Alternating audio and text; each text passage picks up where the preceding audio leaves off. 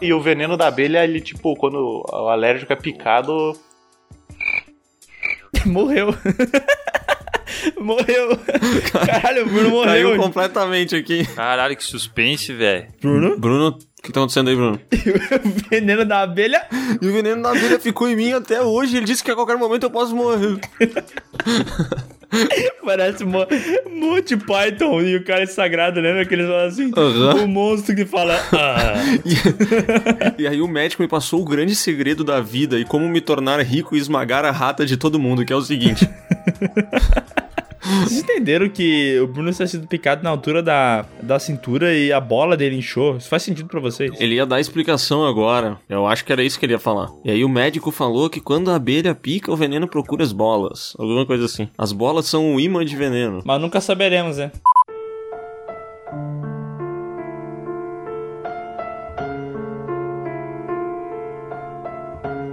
Olá pessoas, estamos começando mais um PeeWeeCast, o podcast do canal Piuí.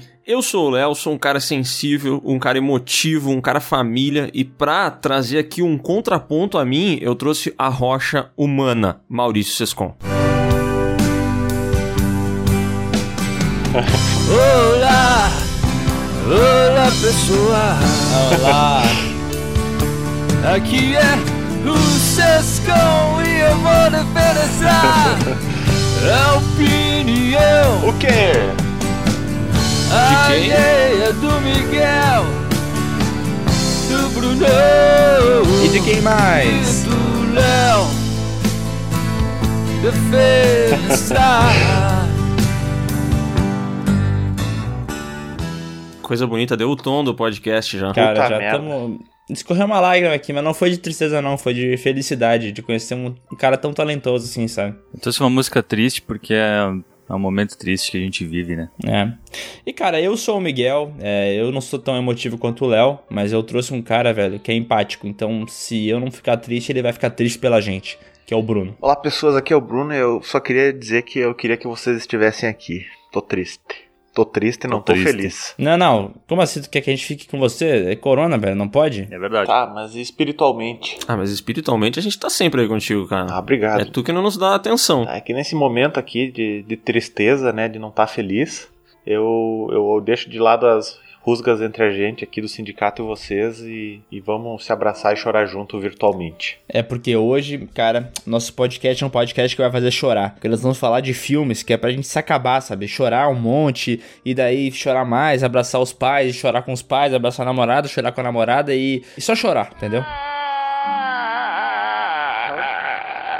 Ah, o PewCast ele presta esse serviço aí, né? Que sabendo que as pessoas estão tristes em casa durante a quarentena, a gente sempre traz um pouco mais de tristeza pra vida de todo mundo. Exatamente.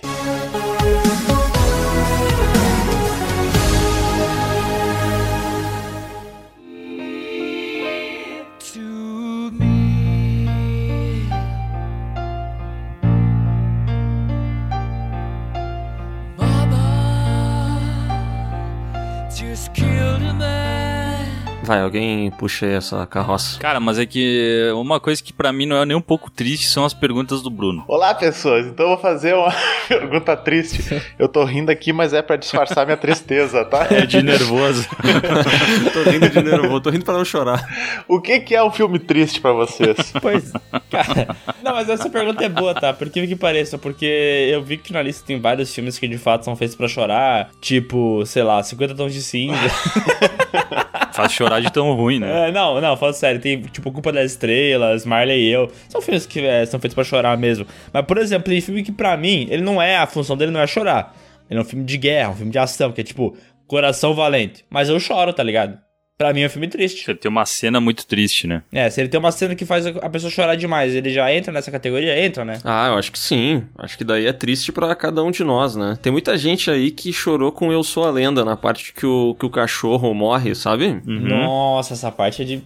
Cara, cortar É o um filme de ação, né? É, muita ação. É é que essa daí é a maior apelação de todas, né, cara? Que é trazer bichinho pra, pra morrer ou pra gente ficar triste. E por isso eu vou trazer o primeiro filme que eu acho que as pessoas mais lembram, que é Marley e eu. Caraca, velho. Esse filme aí foi um, um frisson na época que foi lançado, né?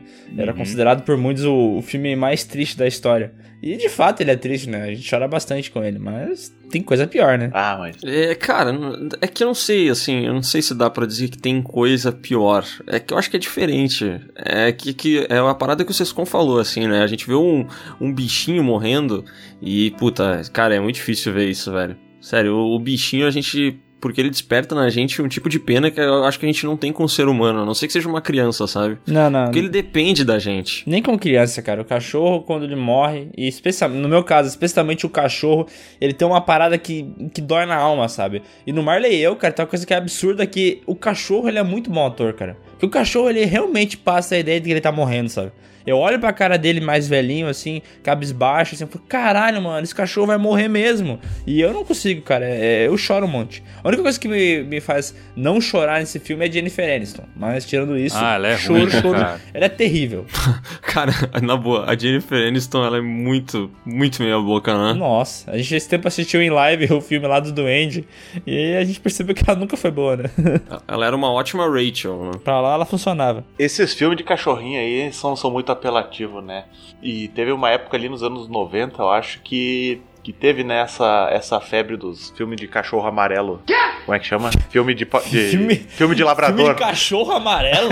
Como assim? É, filme de labrador ali. Que labrador é amarelo pra mim. tá, tá. Te- Teve um que era aquele. Não sei, eu não lembro o nome do filme, tá? Mas eu lembro que eu me lavei chorando, que era um de um, de um piazinho que ele vai, vai tipo, fazer uma trilha, ele e o labrador amarelo dele. Aí ele se perde. Tá, não, só, um- só uma pergunta: é, uma- é um labrador ou um Golden Retriever? Ah, eu não me lembro, era um cachorro amarelo, por isso que vamos generalizar ali no caso. Devia ser um Golden Retriever. Entendi. Não me lembro. Era um vira-lata caramelo, no final das contas. Pode ser o vira-lata caramelo, exato. Aí eles vão fazer a trilha, né? Porque, tipo, a história é que o, esse piazão ele era muito ligado ao pai e eles iam ah, sempre fazer trilha, acampar e tal. E aí um dia ele resolve fazer uma trilha sozinho, ele e o cachorro amarelo.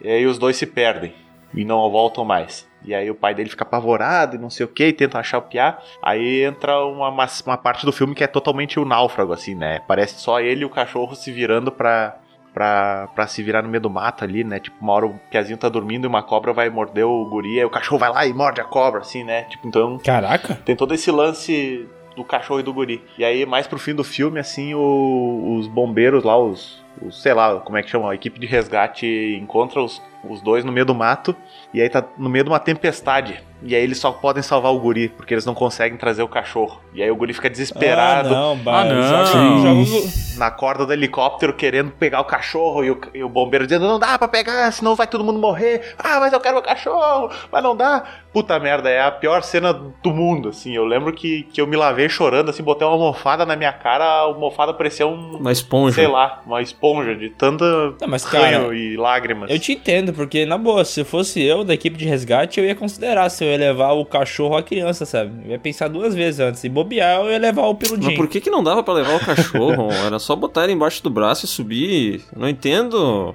Não, é, é que assim, ó, a- o resgate foi, tipo, só tinha uma cadeirinha e aí o piá não Aí conseguia cachorro não pegar senta, o né? cachorro.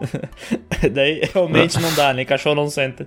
Cara, era uma criança e um cachorro de uns 50 quilos, no caso, né? Uhum. Ah, Caralho. Era um cachorro desses cachorro amarelo grande, É o assim. cujo, né? Era o cujo que tu tá falando. É tipo o cujo, assim. é um São Bernardo que passou uns descolo- descolorantes lá e ficou loiro. Não, Isso, era um São Bernardo platinado. Ah, eu não acredito que não dava pra. Ó, o cara do resgate desceu na escadinha. A criança sobe nas costas e o não, cara. ele não desceu, ele só desceu a corda com o negócio. É, Porra, mas Entendeu? também Cara, que ele- resgatante de merda esse, né? Cara, ele estava no meio de uma tempestade, Leonardo. Ah, mas daí ele deixa, confiou na criança. E se a criança caísse né, subindo a escada? Daí, porra. Não era uma escada, era tipo uma corda e na ponta da corda tinha tipo essas cadeirinhas de fazer rapel, entende? Entendi. Tá, cara, por acaso essa equipe de, de resgatantes era teu parente que tá defendendo tanto assim? Não. tu não pode cara. assumir que talvez é um erro hum- humano ali na. Os caras jogaram uma corda e uma cadeirinha e tu quer me defender os caras? Não tô defendendo os caras, tô dizendo que assim pra contextualizar no filme, assim pra dar essa agonia do que o, o ca- mesmo que o Piá quisesse levar o cachorro, ele não ia conseguir também, entendeu? Tá, o Bruno não gosta de cachorro. Beleza, chegamos É. a essa conclusão Meu aqui. Deus do céu. E ele chorou porque ele queria ver o cachorro morrendo de uma forma pior, né? Nossa, Isso. Ele é um ser humano terrível, cara. Eu não sei, mas tipo assim, ó, tu tem que salvar uma criança ou um cachorro. Cara, a criança ela ainda não se definiu, né? Ela pode virar um imbecil completo. E um cachorro vai ser sempre legal. Eu não sei, velho. Pra mim já tá definido aí. É, eu já falei, né? Se fosse eu dessa equipe aí, putz, você não tinha dúvida, velho. Cara, eu acho que existe cachorro imbecil também, tá? Por culpa do dono, mas existe também. Mas é que esse negócio de cachorro, cachorro no filme é uma parada que ficou muito popular, né? Porque nessa mesma época aí do, do Marley e eu, teve aquele Sempre ao Seu Lado, né? Que é um filme que, cara... Ah, não. Que, que foi... É muito triste essa história aí, cara. Nem, nem quero ouvir, velho. Eu Vou dar uma volta. Tu, tu não viu o filme, vocês como? Não vi, nem quero ver, mas eu sei a história. É, é um absurdo, porque essa história é baseada em fatos reais, né, cara? E quando conta, assim, a parada nem parece que é verdade, né? Parece que é uma puta de uma mentira. É. É, muito louco, né, cara? E mostra como. Cara, como o doguinho ele tem um coração bom, né, meu? Puta, eles são muito fiéis a gente, cara. Sério, é um amor muito incondicional, muito puro, assim, sabe? É, e a- Acho que é por isso que é tão difícil da gente ver eles sofrendo. Como é que é o nome da, da raça desse cachorro? Que é uma raça japonesa, né? Aqui tá. Os Hat, não é? Como é que era o nome? Aqui tá. Akita, Akita não é o nome da, do cachorro do cara? Não sei, é? Eu acho que é, é o Bruno falou o nome certo aí do, da raça. Chico. É o Chico. Tá, o Chico, beleza. A raça Chico. Chico, aí. vem cá. Tá, tem essa raça Chico aí. E se você procurar esse, essa raça aí do Chico, ele tem uma cara é, triste, tu já viu? Que ele tipo um olho assim meio puxadinho, assim, tipo japonês mesmo, mas ele tem uma cara triste. Então, tu imagina que esse cachorro ficou lá na estação de trem, esperando o dono dele que faleceu, cara, por anos e anos e anos, até ele finalmente morrer lá também. Olha só, cara, que, que bagulho triste, velho. Não pode ser verdade isso, cara. Não- É que, meu, eu acho uma puta irresponsabilidade tu morrer deixando os teus bichos aí também, né, Tu velho? prefere ver teu bicho morrer do que o teu bicho ver tu morrer? É, mas é que se tu morrer, tu vai deixar eles morrer igual, né? Eu acho que tinha que ser que nem aquelas tribos que, que os, os donos morrem e, e matam o cachorro pra enterrar junto. Aí acaba a discussão. Meu Deus, mas o Bruno é um monstro, Hum, cara. É isso aí. Cara, é, o Bruno não gosta de cachorro. Nossa, Olha o cara. que eu tô falando. Uma pessoa que não gosta de cachorro é uma pessoa que não se pode confiar, velho. Essa é a verdade. Sabe que quando ele vem aqui em casa, geralmente a ricota e o parmesão dão uma estranhada, assim, eu acho que eles sentem. Teve inclusive a vez que o parmesão rasgou a certidão de nascimento do Bruno. Olha, Cara, esse dia foi. eu acho, eu acho que, que tem um motivo pra ela ter feito isso também, né? Cara, o Bruno veio aqui gravar um podcast. Aí passou uns quatro dias, eu fui arrumar a cama do parmesão e ele tem hábito de esconder as coisas na cama. E eu achei um monte de papel rasgado, cara. E aí quando eu comecei a olhar, era a certidão de nascimento do Bruno. Papel velho, antigo, tá ligado? E eu fiquei uns dois dias pensando assim, cara, será que eu conto pro Bruno que o parmesão rasgou a certidão de nascimento dele ou, ou eu deixo quieto? Aí eu mandei uma mensagem pra ele assim, Bruno, cara, desculpa mesmo, mas eu encontrei um negócio aqui na cama do parmesão. Aí eu mandei uma foto pra ele, e aí eu já mandei junto assim, meu, se precisar pagar aí, ver como é que faz uma nova e tal, eu vou atrás e não sei o que. E daí ele me disse assim, não, não, mas é só uma cópia muito velha. E daí eu fiquei, ufa, que ali, ai que susto. Ai, que susto. Cara, mas eu dei sorte, porque eu, foi um dia que eu vim pra Caxias eu precisava um documento pra, sei lá, acho que eu precisava renovar passaporte, sei lá. E eu precisava levar pra Porto Alegre porque ia fazer, fazer lá, né? Aí eu pedi pra minha mãe o- os documentos dela. Ela disse, ah, leva tua certidão de nascimento. Eu, tá, mas não tem uma cópia aqui, né? Vai que eu perco alguma coisa. Não, leva a original. Não, vou levar a cópia. um cachorro coma. Aí eu peguei e botei dentro do daquele saquinho plástico que tem no- nas agendas, sabe? Pra não perder. E aí aquela negócio ficou ali uma semana, duas. Aí um fim de semana eu voltei e trouxe minha agenda. E fui gravar o podcast na casa do Léo. E eu não sei como o parmesão conseguiu pegar de dentro do saquinho da agenda e levou pra cama. E aí no outro dia o Bruno teve uma entrevista com o Bill Gates, falou que um cachorro comeu a certidão de nascimento dele e infelizmente perdeu a vaga, né? É, se responsável. E é engraçado, né? Porque a gente dá essa desculpa a vida inteira de que o cachorro comeu e geralmente é mentira, né? Ah, trabalho da escola, ah, o cachorro comeu. Puta, puta mentira do inferno, né? Mas aí nesse caso realmente comeu a parada. É, mas é graças a isso que o Bruno tá aqui hoje e não tá trabalhando como um dos CEOs da Microsoft, né? É verdade. Que bom. Isso aí. Mas eu acho engraçado, curioso, assim. Eu acho que o- os cachorros do Léo não deveriam ser chamados de cachorro, tá? Eu acho que é muito diferente de um cachorro. Tem que ser outro nome. Eles têm que inventar um nome que é- não é cachorro pra definir esses cachorros, entendeu? Bebê. Sei lá, qualquer outra coisa. Porque quando tu olha pro cachorro do Léo e ele tem o tamanho de um hamster e tu pensa que essa porra evoluiu de um lobo, eu não consigo aceitar, entendeu? Não sei vocês, mas eu olho e falo, tá, tem alguma coisa errada. Só queria puxar essa, essa coisa aqui.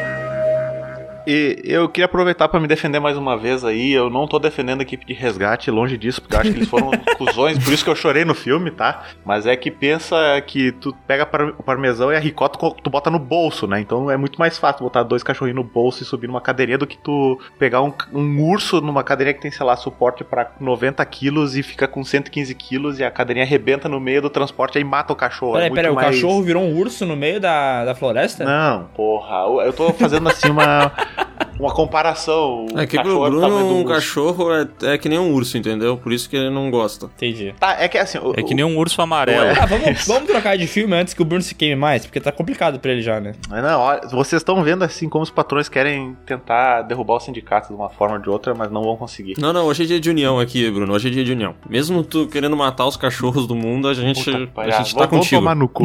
Próximo filme.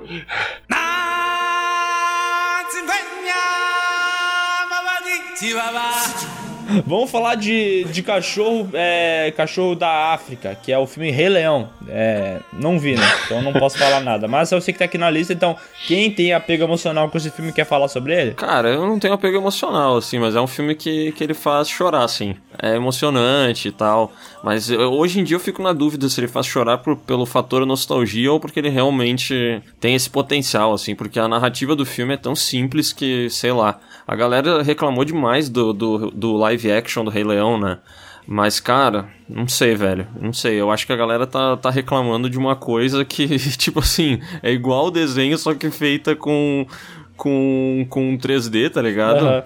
Mas eu não sei, eu acho que as pessoas guardam um apego, assim, uma nostalgia tão grande por Rei Leão que, na minha opinião, não se justifica. Bom, eu não. Olha, o Leonardo não gosta de leão, pessoal. O Leonardo não gosta de leão. Tá, eu não os gosto de leão Mas mesmo, quem cara. gosta de leão, cara? Vai na floresta, abraça um leão, vai, ver o que ele faz contigo. Porra, vocês já assistiram aquela série o Tiger King que tem aí na Netflix? Não, tenho que assistir, velho. Não, vocês vão começar a gostar dos, dos leão e dos, dos, dos tigrinhos. Eu não sou muito fã porque é um bicho que mata a zebra. E não sei você, mas sempre que eu vejo aquele vídeo do leão correndo atrás da zebra e matando o bicho, eu fico com uma raiva do leão, tá ligado? Leão filho da puta, velho. Que leão desgraçado. Mas eu sei que é. É que o Bruno, o Bruno gosta de matar animais, É, né? então- Então... como o leão é o animal que mata todos os outros animais, ele adora o leão, Pois entendeu? é, é, então. Eu sei que é o ciclo natural da vida, mas não me impede de ficar puto, tá ligado? E a- o, o problema do Rei Leão é que eu não vi nem o original e nem o remake, tá? Eu me neguei a ver esses filmes, nunca vou ver também. Mas eu sei que a galera chora muito porque é nostalgia, né, cara? Porque assim, tem tanto filme que faz chorar mais do que esse aí. Inclusive um de mesmo nome que é o Lion, que esse sim dá pra chorar pra caralho. Ah, é, o Lion é um filme, puta, muito emocionante. Lion Man, a dádiva dos ninjas. Uma dádiva dos ninjas. Lion Man. Durante a transfiguração, um tipo de pólvora muito especial proveniente de sua espada choque se com sua capa e no ar ele vira Lion Man, uma dádiva dos ninjas. Caralho. Ah, meu, mas aí tu tá ignorando o fato de que as pessoas elas viram quando criança, né, meu? Tipo, não, não são adultos vendo o Rei Leão, então as Ah, pessoas. e é o que tinha na TV As também, né? pessoas. Não, não, na TV não, tinha que pegar na locadora. Aí as pessoas, elas tinham. Elas têm esse apego aí porque foi o primeiro filme que fez chorar. Por isso que muita gente também fala daquele filme Meu Primeiro Amor. Porque, ah, cara, a galera se lembra disso aí mesmo, né, velho? Ah, mas o meu primeiro amor é triste, cara. Quer dizer, eu vi ele quando eu tinha 8 anos, mas foi muito triste, cara. Puta merda. O Piazinho lá, todo feliz, era apaixonado pela menina. Daí eles dão um selinho, a gente torce por esse casal, fala um dia eles vão crescer, vão poder casar, vão ser lindo. E daí, bah, o bicho era alérgico à picada de abelha. E daí ele morre, cara. Ele morre. Mas ele morre, E- a pica- leva uma picada de abelha, mas ele tava fazendo alguma coisa pra guria, É, ele né? ia pegar alguma coisa. Sim, ele tava tipo. É. Uma flor pra guria, não era uma parada dessa? Eu não lembro o que, que ele ia fazer, mas era alguma coisa pra ela e tal. E ele morreu, mano.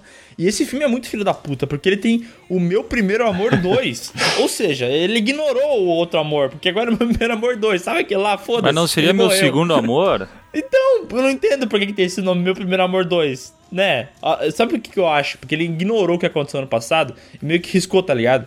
Então é tipo meu primeiro amor 2. Só pra lembrar que tinha, mas eu não vou considerar. Cara, ele entendeu? tem a, ele- esse filme ele transmite a mensagem de que o, amor ele é muito efêmero assim, ele não, ele realmente dá e passa, entendeu? É sempre o meu primeiro amor. Cada amor que tu tem é o teu primeiro amor, é novo, é diferente, mas no fim das contas não vale nada. Meu primeiro amor por quê? Porque, porque esse aqui era loiro. Agora tem um ruivo. Ah, então é meu primeiro amor aí, entendeu? Cada amor é sempre o primeiro porque ele vai mudando assim, tu não... é muito personalista a parada, sabe? E como Tá diria foda, o Bruno, é o gurizinho do cabelo amarelo, né? Cara, mas esses filmes aí, tanto o Rei Leão quanto o Meu Primeiro Amor, eu acho que eles são filmes assim que tu consegue chorar e tu consegue se emocionar e tal. Mas o, o roteiro deles é muito simples. Então é um choro que, assim, ele é. Tu consegue desviar dele se tu quiser, sabe? Mas pega, por exemplo, as animações da Pixar. Tem umas que tu não consegue, entendeu? Tu não consegue. Aquele início do Up lá. É, é- Meu Nossa. Ali tu já começa. Não, não tem o que fazer, entendeu? Não. Eu vou falar uma coisa, cara. Alguns filmes eles deveriam ser usados como experimentos sociais. Tu colocar o filme e a pessoa não chorar, se preocupe. Tá Talvez errado. ele seja um psicopata. Tá né? errado. E no caso desse aí, é, é do, do Up, se tu botar o, o início do Up e a pessoa não se emocionar com isso aí, tu tem que se preocupar, que essa pessoa pode ser um assassino, entendeu? Cara, juro por Deus que eu lembrei da música, cara, aquela musiquinha de piano, assim, eu já me arrepiei. Não, eu eu te entendo, eu me arrepiei agora falando que tu se arrepiou. Olha só. Do primeiro amor eu lembrei que eu tenho umas histórias aleatórias aí pra colocar no podcast.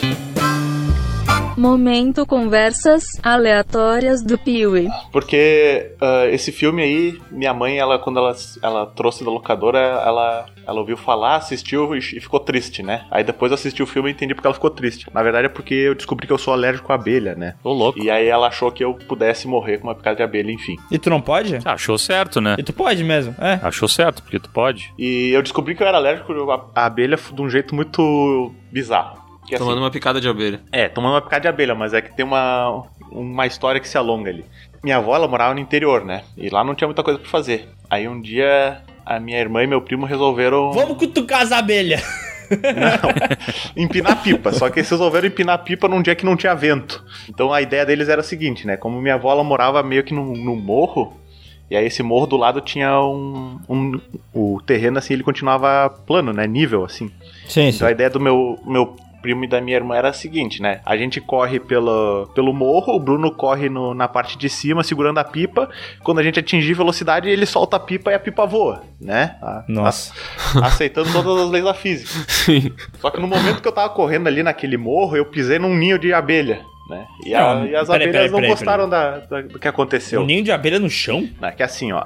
Ah, o morro e tem uma encosta, sabe? Faz, faz um- uma diagonal com uma mão e na outra deixa reta, assim, tá Sim. vendo? Faz tipo um minha V de lado. Eu tô passando a Nazaré lá no, no novela, tentando entender as coisas. É que assim, ó, pensa que tem uma superfície reta e no meio dessa superfície tem uma rampa, entendeu? Sim. Sim. Então, eu tava na parte plana, correndo, segurando a pipa, e meu primo e minha irmã na parte diagonal ali, correndo pra. Nossa, Pra- tá pra tudo ter bem. altura, entendeu? Mas finalmente que eu não vou entender nunca isso. Vai, vai, vai. Ah, Deus do aceita céu. Que ele pisou num ninho de abelha. Sim, sim, tudo Aí, bem, tudo enfim, bem. era como se fosse uma montanha. Eu estivesse em cima da montanha, eu pisei no ninho da abelha em cima da No montanha. as alto da montanha. Enfim, aí eu levei a picada de abelha, botei gelo assim, né? Ela me picou mais ou menos na, no lado, assim, na altura da cintura. No lado. Não, é, na- um na legista, anca, né? sabe? No lado. Vai, Bruno! Eu tenho que criar suspense aqui, caralho. Aí tá, né? Isso foi, sei lá, umas 12 e meia, 3 horas da tarde. Aí voltamos pra, pra casa, pra Caxias, aí já era umas 7 e meia, 8 horas. Aí eu tava deitado assim, eu, ah mãe, eu tô com muita dor. Eu tinha uns 6 anos. Aí ela, o que que foi, filho? Ah, eu tô com muita dor, não consigo andar. Eu tentava andar e não conseguia, assim. Aí ela disse, onde é que dói? Aí eu peguei e apontei pro, pro meu Pro coração. meus órgãos, né? né? E aí, cara, eu tava com, sei lá, parecia duas bochas, assim, de testículos inchados, né? Aí, caralho, né? Bateu o desespero. Vamos levar o guri Peraí, pro peraí, médico. ele, ele picou tuas bolas? Não, ele picou na minha cintura e eu... Ah, tá, tá. Depois vocês vão entender, né? E aí eu fui pro... Tava com cachumba? Não, porra, deixa eu terminar a história, caralho. Foi essa situação que tu amputou as bolas, então. Quase. Não, ele apontou só uma, Léo. Para de mentir. Aí eu, eu fui pro, pro plantão. E aí o médico perguntou: Ah, o que que foi? Aí eu disse: Ah, eu tô com o cu, tá, tá inchado, não sei, com não o sei, cu, não tá com. Inchado. que demais! Tô com o cu inchado, seu... Eu tô com o cu inchado. Caralho, vocês são muito. Tá, vai, o cu inchado. Não tô com o cu inchado, cara. Aí eu tava com, com os ovos inchados. e aí o médico apavorado, achando que tinha dado nó no- nos ovos, alguma coisa assim. E já ia me botar na mesa de cirurgia. Aí quando de repente, cara, calma, eu, minha, minha abelha me picou. Daí os caras, puta merda, ainda bem que tu falou, senão a gente ia ter que fazer uma cirurgia aqui. Aí eu descobri que eu era alérgico à abelha e o veneno da abelha, ele, tipo, quando o alérgico é picado, o, o- as glândulas, os órgãos mais próximos incham. E no meu caso foi os testículos, né? Eu quase fui castrado por causa disso. E aí é por isso que o meu primeiro amor me fez chorar. Hum, tá, mas e daí como é que eles fizeram pra drenar o que tava dentro dos teus testículos? Ah, eles me deram daí um soro, um negócio e passou. Ufa, que alívio. Achei que ele tivesse tirado de outra maneira, tivesse te ordenhado. Nossa. O médico meteu a boca na bola do Bruno e tirou, né, cara? Fazer o quê? é, veneno tem que tirar com a boca, né? Tá tu acha preso. que médico ganha bem por causa do quê, velho? O médico tem que fazer algumas coisas, né, cara? Ô, mas não tem um lance de picada de abelha que tem que botar ferro perto? Não tem isso? Ah, não sei. A galera sempre botava uma faca, sei lá, umas paradas assim. Mas já tinha ferro ali perto. Foi no ferro. Levou ferro, Bruno? Levei ferro.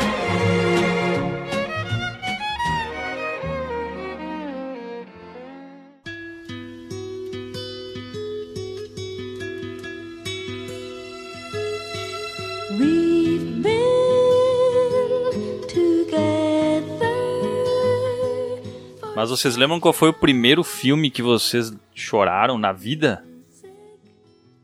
É, eu lembro que era meio errado, é, tipo assim, não errado, né? Mas na escola o pessoal falava que masculinidade tóxica, e daí não podia chorar nos filmes e tal, mas eu, eu, eu gostava de. Eu falava, não, não chora, não chora, não chora. Mas, cara, qualquer filme assim que tinha um- uma trilha sonora de pianinho e um cachorro triste já me fazia chorar, tá ligado? Sim. O lance pra mim é cachorro. Cachorro tá triste, cachorro morreu, eu choro, entendeu? Cara, Cara, eu acho que o primeiro filme que me fez chorar na vida foi A Vida é Bela. Ah, esse é foda também. Que é pesado, assim. Eu lembro que eu assisti isso aí quando eu era criança. e Eu tenho um lance que eu perdi meu pai muito cedo. E daí na Vida é Bela a gente vê o, o Roberto Benini lá, o pai. Ele é muito da hora, né? Ele é muito querido. Ele finge pro, pro moleque que tá tudo certo, que tá tudo bem. E bah, eu chorei litros assistindo isso aí. É, mas- Fiquei malzão. O A Vida é Bela, ele entra num, numa é, categoria de filmes que é pra chorar na Segunda Guerra Mundial, porque tem vários, né? Tem o A Vida é Bela, O Menino do Pijama Listrado, aquele O Pianista, A Lista de Schindler, todos esses filmes eles retratam a parada da Segunda Guerra Mundial e, um, e quando tu se coloca no lugar ali dos judeus é uma parada tão triste, tão triste, que, cara, é impossível não chorar, tá ligado? É, eu, o Menino do Pijama Listrado eu acho que é o mais apelativo, né? Porque além de toda a situação, ele envolve duas crianças, assim. E uma amizade muito do bem delas, né? É, porque no, no Menino do Pijama Listrado tem o, o menininho que é filho de um nazista e tal, e tem o outro judeu que é um molequinho que vive lá pra lá da cerca do campo de concentração, né? E daí, tipo, o molequinho vai na casa, às vezes, do, desse, da família alemã pra trabalhar, né? São, tipo, escravos, bem dizer, né? Só que como o moleque é uma criança, tipo, ele não sabe o que é certo e errado, ele só segue o que o pai dele fala. E quando ele vê um moleque judeu que ele é instruído a não gostar, foda-se, não tem como fazer isso, porque ele acaba se apegando ao moleque, né? E eles viram amigos. E o final desse filme, cara, nossa. Vocês lembram do final do filme ou não? Inf- infelizmente, sim. sim. Sim, é que o foda desse filme ele é inusitado, né? É daquele que tu fica falando assim, não, não, não, não, e tu vê algum negócio acontecendo assim. Hoje não, hoje não, hoje sim, hoje sim. E, eu, e assim, eu não sei se estou errado, mas eu lembro de dos adultos saberem o que tá acontecendo, mas as crianças não, tá ligado? Eles falam alguma coisa, tipo, eles vão tomar banho, alguma parada Tomar assim. banho, é. Isso aí. E daí eu acho que o molequinho fala, ah, não, fica de boa, nós só vamos tomar banho e tal, e dando risada. E, cara, a gente sabe o que, que tá acontecendo, tá ligado? E isso é muito tenebroso, velho. E- eles estão indo pra câmara de gás, né? Pra É. quem não assistiu e que é um spoilerzão nervoso na cara. É, mas tudo bem, eu eu acho que o, o ponto que eu tava querendo dizer sobre esse negócio da Segunda Guerra Mundial e por que que faz chorar é porque a história, beleza, se fosse uma ficção já seria muito triste pela situação. Mas quando tu parar pra pensar que isso de fato aconteceu, eu acho que é uma parada que dói muito mais, tá ligado? Pega, né, meu? Nossa, pra caralho, velho. Tipo, ah, beleza, é, isso aí é uma coisa que aconteceu, sei lá, em Marte, um filme ficção científica que tá falando sobre uma história. É triste, beleza. Mas tu pensa que isso aconteceu, sei lá, 70 anos atrás e foi real, muitas pessoas morreram assim, é realmente uma parada tenebrosa, né, velho? É, e esse lance do, do baseado na vida, na vida real, ele puta que pariu, meu. Isso aí pega muito em filme, fi- nesses filmes pra chorar aqui. Eu vi que tem na lista o quarto de Jack, cara. No E esse daí, quando eu penso que essa parada realmente aconteceu, É foda, né? velho, sério, eu fico muito mal. Eu fico muito mal. E esse é um filme que também ele tem é, dois momentos, né? Ele tem um momento que o pessoal fica preso no, no quarto de Jack, lá embaixo, né? E é muito triste porque eles estão solitários, sofrendo. E depois tem todo um. Depois que eles saem daquele lugar, é o menino tentando se colocar de volta na sociedade, a mãe também, sabe?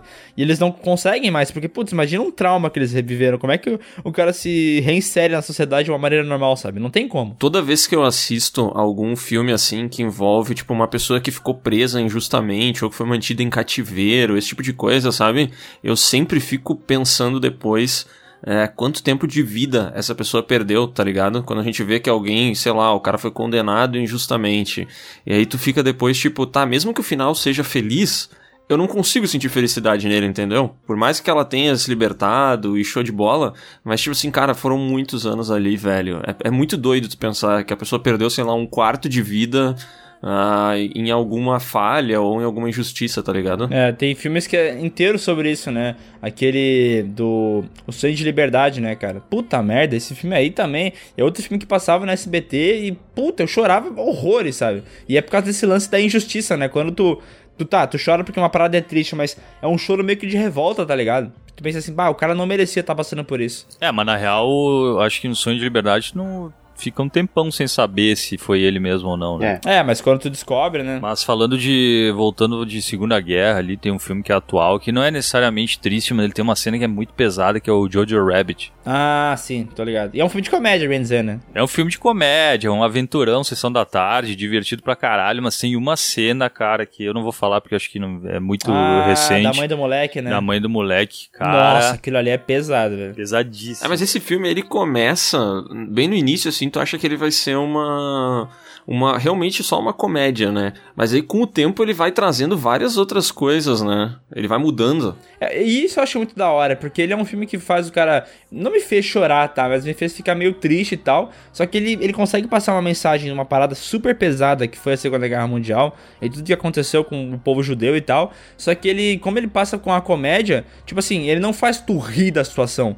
Mas ele faz tu encarar a parada com o absurdo que foi, entendeu? Acho isso da hora, velho. Sim, é um pouco mais leve, né? É, não precisa necessariamente, porque tem uma coisa que, que eu até queria falar sobre. Até vai entrar no, no podcast, né? Aquele filme Milagre na Cela 7, sabe?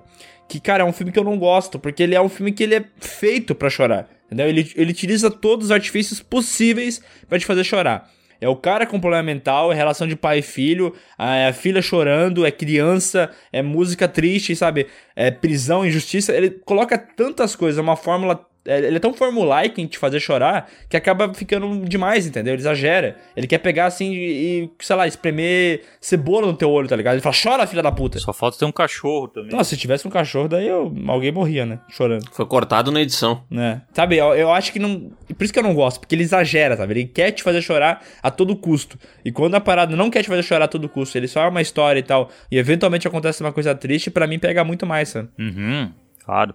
Mas o primeiro filme que eu lembro, cara, de chorar foi assistindo ET.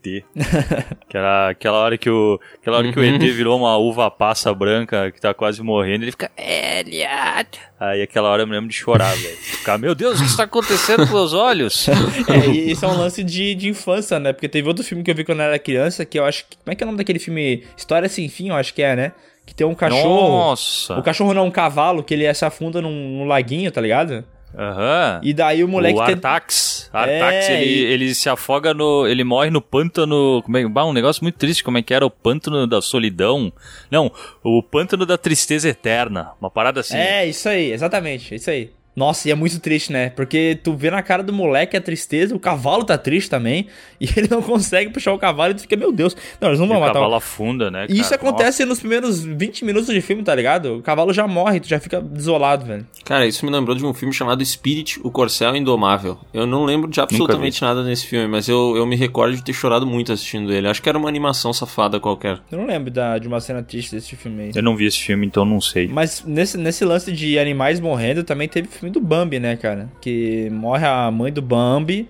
E vou te dizer, hein, cara, é, é, pra criança é uma sacanagem isso aí. Hoje em dia a cena dublada é meio tosco, tá ligado? Até dá pra dar uma risada. Mas pra criança é tenebroso esse negócio de matar bicho, né? Pesadíssimo, cara. Pesadíssimo. Tinha aquele outro filme também que sempre passava na sessão da tarde, que era Em Busca do Vale Encantado. É o dos dinossauros, Era dos dinossauros.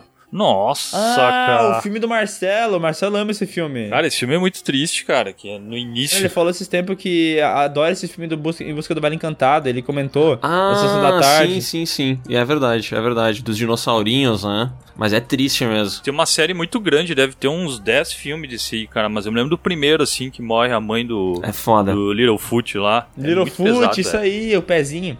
É, inclusive o Marcelo falou que ele chorou mais nesse filme aí do que no Rei Leão, né? Uma coisa que ele citou no podcast. Eu tenho a impressão que esse filme não é mais antigo do que Rei Leão, velho. Deixa eu ver aqui. Cara, esse filme é dos anos 80, é, cara. pois é, eu acho que o A Busca do Vale Encantado é mais antigo do que Rei Leão. hein? Ih, pior que é, rapaz, seis anos antes É foi lançado. 88. 88, cara. Nossa. O Rei Leão é de 94. Hum, esse Rei Leão, hein? Além de copiar o Kimba, ele copiou Em Busca do Vale Encantado. É foda, né, cara?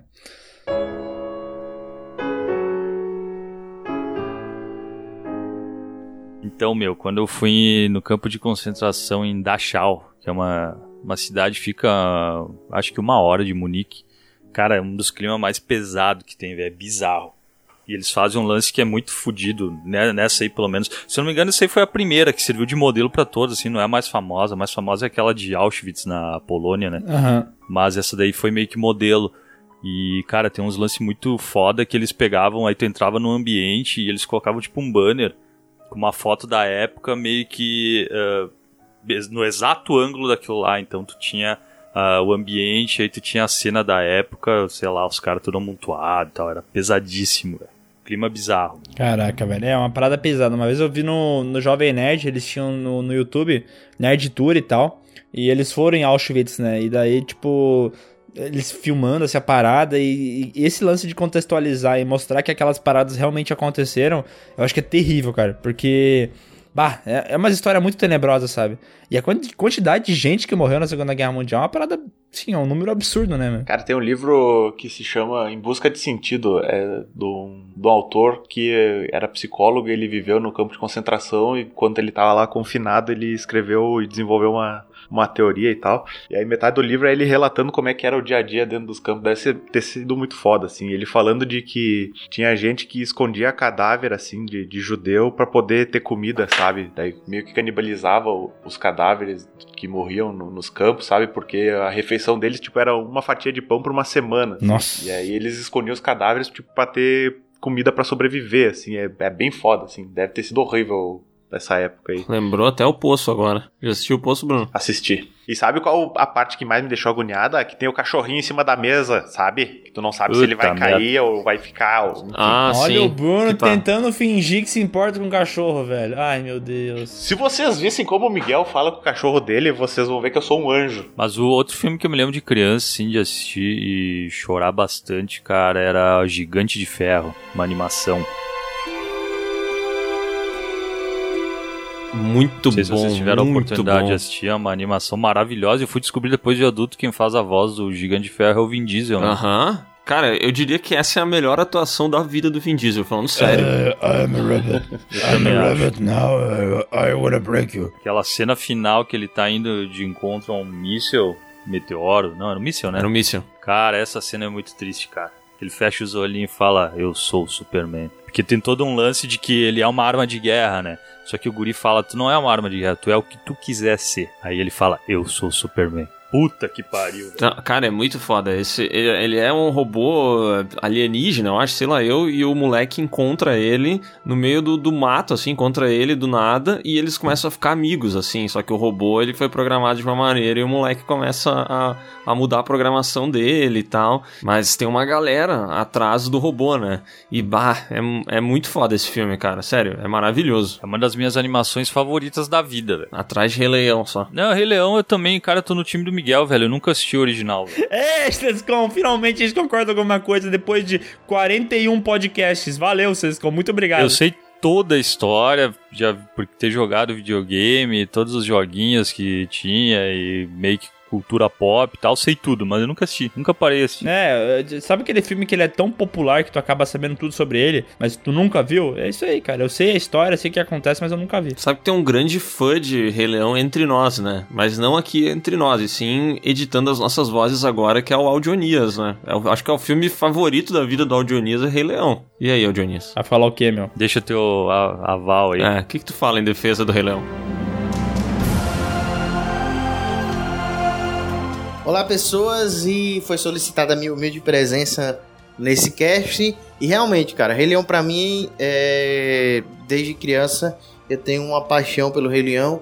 Eu assisti quando eu tinha 7 anos de idade, então até certo tempo da minha vida envolveu lágrimas, é, principalmente no, nas cenas em que o pai do Simba morre, né, o Mufasa, e na cena que depois ele aparece para o Simba lá, quase no final, e pede para o Simba voltar porque ele é o verdadeiro rei. É, hoje em dia não tem choro, mas ainda envolve emoção com relação à mensagem do filme.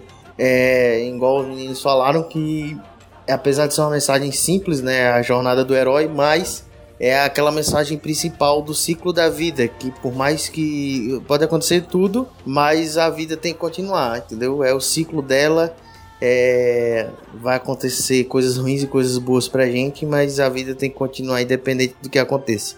E até hoje o Rei Leão é o meu filme preferido e é o que traz a maior mensagem pra minha vida. E com relação ao choro, se eu tiver de citar um aqui rapidamente, que hoje aí, esse sim me faz chorar, um recente, é que é o Viva a Vida é uma Festa, e principalmente a cena quando ele toca pra avó dele, né, o Lembre de Mim, e aí tem, envolve todo um sentimento de, de amor que eu tenho, uma relação minha pra, com a minha avó, é, materna, e aí esse daí não tem como, esse daí eu choro mesmo, é, é, uma, é, é é uma parte muito emocionante do filme, desse filme A Vida é uma Festa. Mas é isso. Rei Leão pra mim, ainda assim é um dos melhores filmes e o maior filme que tem a maior mensagem para mim. E Coco A Vida é uma Festa é o filme que até hoje ainda assim me faz chorar é, por envolver um sentimento grande, né? Então é isso, galera. Valeu!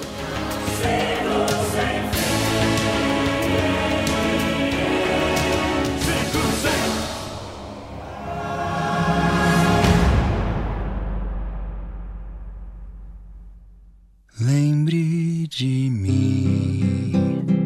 Hoje eu tenho que partir. Lembre de mim. Mas esse, esse lance de animação que deixa o cara triste é bizarro quando tu é uma criança, né? Porque tu pensa, animação é, já diz o nome, né? É pra ser feliz, é pra te animar. Exatamente, é pra deixar a gente animado. E aí ele te dá um chute no saco aí, te mostrando uma cena triste, velho. Te pega des- desprevenido, cara. Não, uma parada realmente. é, tá errado, né? A animação tem que animar. E como a gente falou antes já no podcast, a Pixar é rainha em fazer isso, né? É. Eu acho que todos os filmes deles têm um momento que tu vai chorar. Falaram sobre o Up, beleza, mas pra mim tem no Wally, tem no Ratatouille, tem no Toy Story 3, cara. Meu, sempre tem um momento que te faz chorar, sempre. Cara, mano, divertidamente aquela hora do amigo imaginário lá é, é muito foda, né? Sim, do, Bah. do Rosinha lá. É, O amigo rosa, depois do cachorro amarelo, o amigo rosa agora. Eu não, não assisti divertidamente. Puta, é a melhor animação dos últimos anos pra mim, velho. É muito bom. cara, mas é de animação, continuando a falar, vocês já assistiram aquela Coco, A Vida é uma Festa? Não, esse aí eu não assisti. Ah, tá, já vi. Que no português é Viva, né? Como é que é o nome do filme em Em português? português acho que é, é Viva mesmo, não lembro. Ah, mas é foda também. Eu também não vou contar spoiler, mas é. É foda. Puta merda. Cara, eu vou dizer que eu, eu não. Geralmente, assim, quando eu não tenho nada pra fazer, que eu quero assistir alguma coisa, eu nunca vou assistir animação, cara. As, todas as animações que eu assisto é porque a Bruna me convence a assistir com ela, assim. E são muito boas e me fazem chorar, mas eu não sei porquê. É um, é um tipo de filme que eu nunca recorro a ele, sabe? Cara, eu, eu assisto, cara. Eu gosto de assistir, mas é que eu acho que a Pixar deu uma piorada nos últimos tempos aí, então meio que perdi um pouco a vibe de assistir, cara. Será que eles pioraram? Será que não foi só tu que perdeu um pouco o interesse? Porque a história, ela, ele- eles são muito originais, né? Então eles sempre trazem uma parada bem diferente. Mas tu sabe que tu vai dar umas risadas, que tu vai chorar, eh, sei lá. Qual foi o último filme da Pixar falando nisso? Só de curioso. Ah, sei lá, que eu lembro tem o Toy Story 4. Mas deve ter Tem outros. dois irmãos, uma jornada não sei do que. Esse é da Pixar? Eu não sabia. Sim, é filme do Zezé de Camargo e Luciano. Ah, isso é emocionante, né? Que eles saem de casa pra fazer carreira na música. Cara, o último famosão foi o Toy Story 4, né? Que vão combinar é mais ou menos, né? Ah, não assisti. Ah, cara, o pessoal falou que é ruim e tal, viu a galera detestando o filme, assim, meio exagerado, assim, porque ele é legal, cara. Ele só não é tão bom. Não, mas ele, é, o- mas ele é o pior de todos os Toy Story, né? Ah, eu não acho. Cara, eu acho que eh, a animação da Pixar, tu teve ali aquele O Bom Dinossauro, que é legal também. Tu teve esse Coco, mas é que pra mim tu, tu tava no auge lá quando teve aquela sequência dos, dos do ah, Monstros S.A., Wall-E, eh, Up, Toy Story, aí depois, tipo, cara, é bom, mas meio que a tua régua já tava lá em cima, sabe? Então acho que deu uma piorada na minha. Uma piorada, mas tipo assim, né? Ainda é bom. Sim, sim. O problema é a régua. É, não, mas eu acho que agora eu entendi um pouco o teu ponto e de fato, os filmes mais lembrados na minha cabeça, e os que eu mais gosto, são realmente dessa fase aí, sabe? Agora tu comentou o Monstros S.A., o Wally, o Up, são todos os meio ali, acho que 2000, e- entre 2000 e 2010. É disso aí. Mas ó, nós estamos falando sobre filmes que fazem chorar no geral, mas tem alguns filmes que a gente citou no início do podcast, tem uma cena ou outra que faz o cara chorar. E pra mim, cara, é, Coração Valente é um filme que, quando eu lembro daquela cena final, né, do nosso amigo William Wallace, é, ah, ele vai morrer, né, cara? Pegaram ele, os britânicos malditos pegaram ele. E daí eles pedem se ele quer falar uma coisa ainda e ele fala liberdade. Toda aquela cena, velho, aquilo ali me faz chorar pra caralho. Eu não consigo não chorar, tá ligado? Eu vejo a cena, a trilha sonora do James Horner. Puta, aquilo ali é muito foda, velho. Que filmaço. Puta que pariu. Filmão, né, cara? Puta que pariu.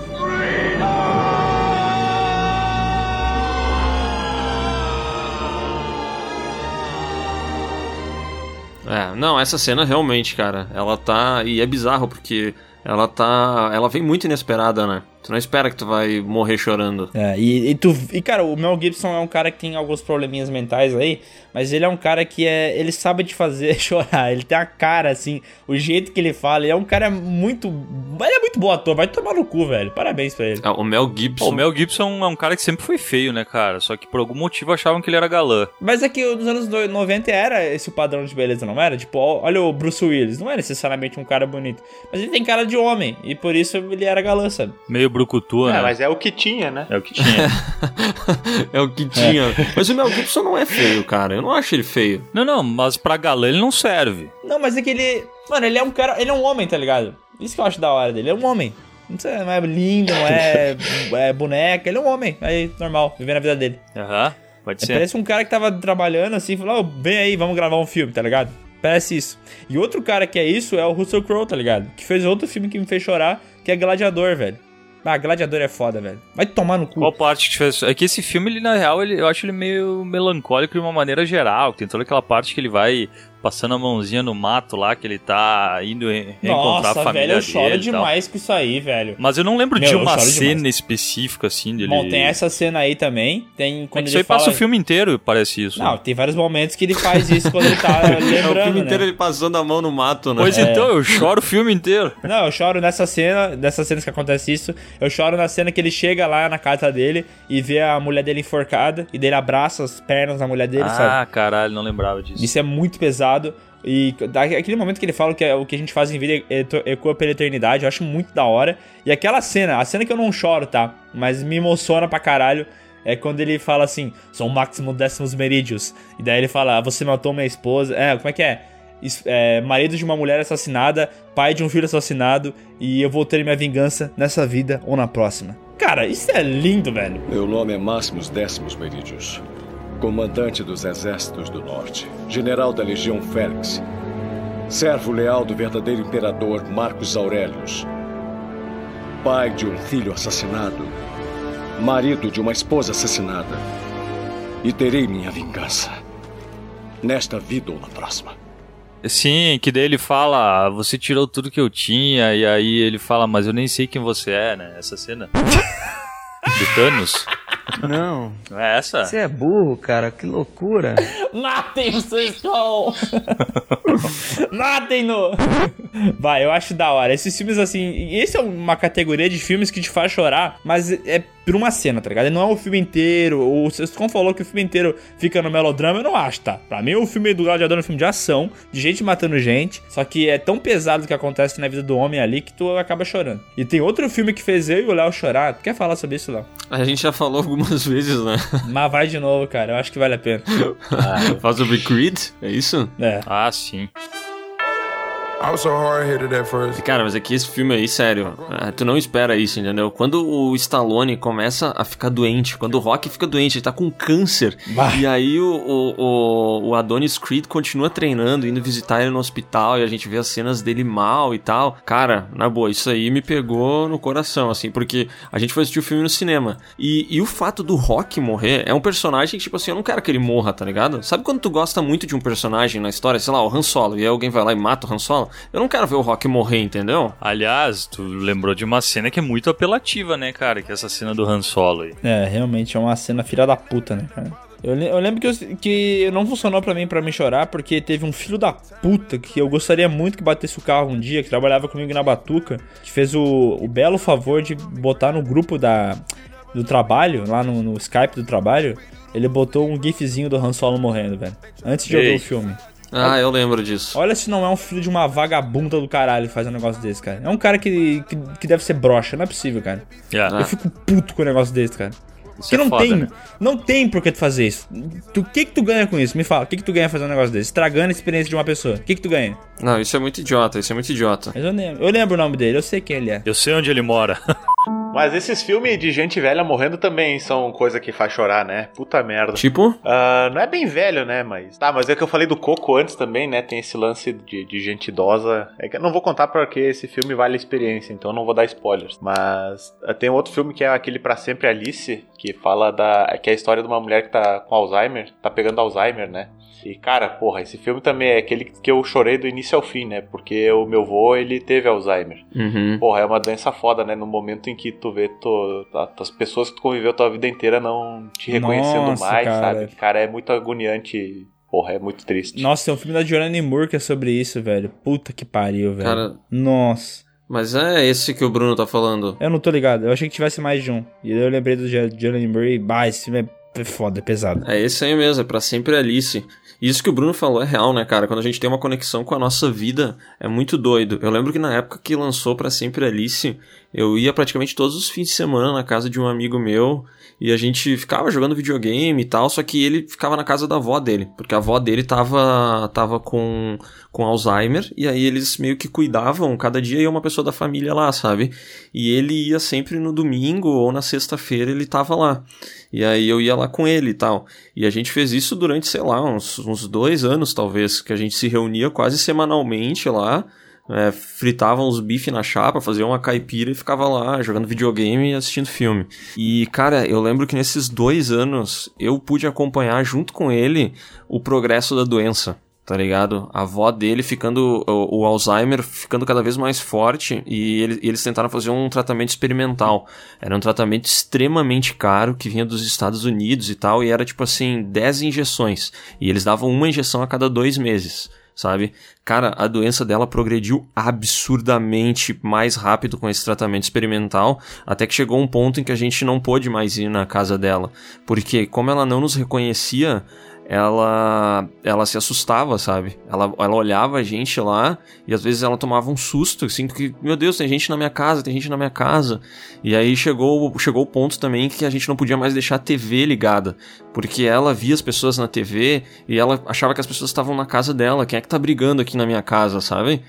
Cara, nossa, então quando eu assisto esse filme eu me lembro dessa situação e, bah, é muito triste. Caralho, velho, que pesado, mano. É muito foda, porque, tipo, ah, desde sempre, quando era pequeno ali, eu fui criado pelo meu avô e minha avó, né? Porque meu pai e minha mãe, eles sempre trabalhavam fo trabalharam fora, e aí eu me criei com eles, né? E a doença do meu avô começou quando eu era criança ainda, tinha uns 6, 7 anos. E foi meio que gradual, assim. No começo a gente não entendia, porque a Alzheimer naquela época ali não era tão, tão conhecida e não tinha tanta informação que nem se tem hoje em dia, né? E a gente não entendia que meu avô não esquecia as coisas e, e repetia mil vezes a mesma história. A gente achava que ele tava de sacanagem com a gente, assim. E aí foi crescendo, assim, a doença ao longo do tempo, até que chegou o momento que ele virou um estado vegetativo, assim. Ele não, não falava mais, não entendia nada, ele só literalmente existia. E eu lembro uma vez que minha mãe tava lá na minha avó, né? Esse meu avô era pai do meu pai, tá? E minha mãe sempre ajudou eles, assim, tudo. E eu lembro uma vez que ela tava lá na, na casa da, da minha avó e do meu avô, e minha mãe começou a cantar uma música que meu avô vivia cantando. E, e aí ele começou a cantar junto. Foi a primeira vez que ele falou em, sei lá, 10 anos, assim. Desculpa. Oh, que isso, cara. Coisa bonita, coisa bonita. É foda, né? E, e o Alzheimer tem esse lance, assim, que a pessoa, ela, ela não se recorda de coisas muito, muito óbvias, assim, do, do nome das pessoas, quem elas são, o que, que elas estão fazendo, mas, mas tem, tem coisas, existem vários tratamentos musicais relacionados ao Alzheimer que, de alguma maneira, cara, as pessoas conseguem se recordar, sabe? E é muito louco isso, cara. Isso eu também já vi essa, essa parada acontecer e é muito emocionante porque tu não espera em momento algum que aquela pessoa tenha alguma reação, né? As pessoas cantam pra, pra ela ficar feliz, porque ela vai gostar e tal, e de repente quando tu vê que ela se lembra disso, cara, é, é, é muito inesperado, assim, é, é bem emocionante. É, o, o vô da, da Kaká tem Alzheimer, né, meu? Até vou pedir pra ela que ela não curte muito que fale, da- daqui a pouco eu corto isso. Mas, tipo, ele. Ele foi do exército a vida inteira, né? Vida militar e tal. E, cara, ele tá num momento assim que ele não reconhece mais ninguém. Assim, ele tem 93, 94 anos. E. Só que, cara, as coisas de exército, assim, ele, ele lembra tudo, velho. Tipo, se tu chama, se chama ele, o nome dele é Lélio. Se chamar ele de Lélio, ele não lembra, mas falar coronel, ele atende. Uhum. Sabe? Ele tá sempre cantar, cantarolando músicas do exército e tal. Será que é porque é uma parada isso, que né, ele vivenciou tantas vezes que ele, tipo, meio que ficou automático já na cabeça dele? Pode ser, né? Porque é muito louco como o cérebro funciona, né, cara? Esse negócio de tu esquecer quem tu é, velho, esquecer as pessoas que viveram a tua vida inteira contigo, vai, é uma parada que dá um medo muito foda, né, cara? E, e saber que tem muita gente que chega na idade avançada e acontece isso, vai, é tenso, cara. Nossa, o Bruno falou ali a história dele, o Bruno chorou, eu chorei junto, cara. Não dá, mano, essas coisas é muito treta. É foda, é foda.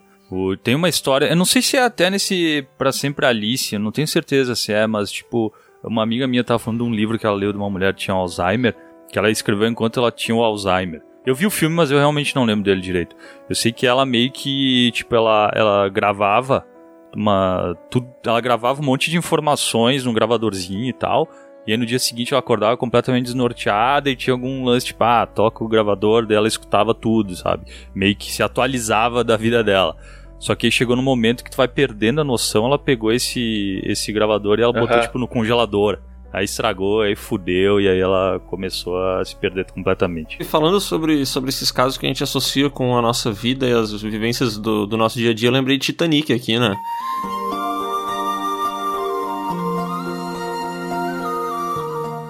Ah, quando tu entrou num barco e um iceberg bateu em ti? É, eu já tive algumas aventuras com barco, né? Meu sogro é pescador e tal, e eu não sei nadar direito, então a gente já teve algumas boas aventuras andando de, andando de barco.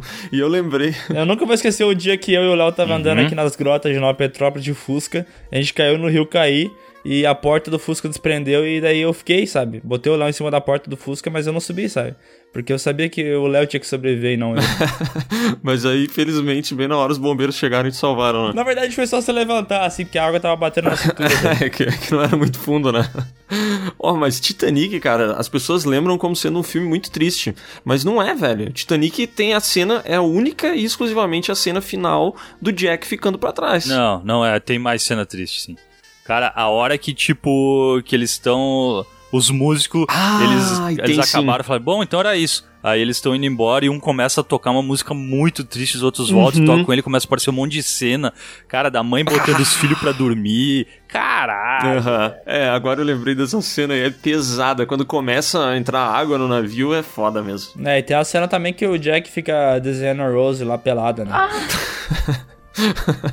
é bem triste essa mesmo. É. Imagina um cara de pau duro ter que desenhar alguém, que merda é isso? É, Deve ser triste, né? é, não deve O cara tem que ter concentração, né? Nossa, mas que, que concentração é essa, meu amigo? O, não. o, o Sescon, que desenha bastante, ele costuma ter essa prática e tal. Ele procura sempre desenhar com bastante excitação. É, não sei se vocês perceberam, o Sescon fez a minha arte lá da Twitch e, e eu tô de regata, né? Só que ele falou, sei lá por que ele falou isso também, né? Mas ele disse que eu teria que ficar pelado pra ele conseguir pegar todos os desenhos perfeitos, né? Daí eu fiquei lá. De corpo inteiro, né? Só de meia eu deixei ele ficar. É, duas horas de meia eu parado assim, fazendo aquela posição. Foi foda, mano. É, o curioso é que depois ele botou roupa por cima, né? Eu não entendi muito bem, assim. Ah, meu, é o meu, é o meu jeito de trabalhar, não meu modus operandi. Artista, né? Não dá pra questionar, entendeu? É, não, arti- artista não tem questionamento, né, cara? Isso me lembra uma época que eu te fiz uma. Pra quem não sabe, eu estudei e ainda estudo artes visuais, né? E tinha uma cadeira que era desenho da figura humana e desenho a gente pelada. Ah, cara, só que olha, olha o problema, né? Eu tive que desenhar a minha a minha a ex, na- hoje não é mais, mas ela, ela era então namorada do meu primo. Ah, como assim, Aí, meu? tipo, cara, era muito constrangedor, cara, era muito constrangedor porque Peraí, tipo, peraí, ela tava pelada na sala de aula? claro, Ah, mas por que, que eles fazem isso, velho? essa cadeira não existe mais, sabe, mas ela existia até, sei lá quanto tempo atrás. 1850. É. Coisas é velho, né? E daí essa. Daí ela ficava no meio, assim, tipo, numa posição, aí todo mundo desenhava e tal. De quatro?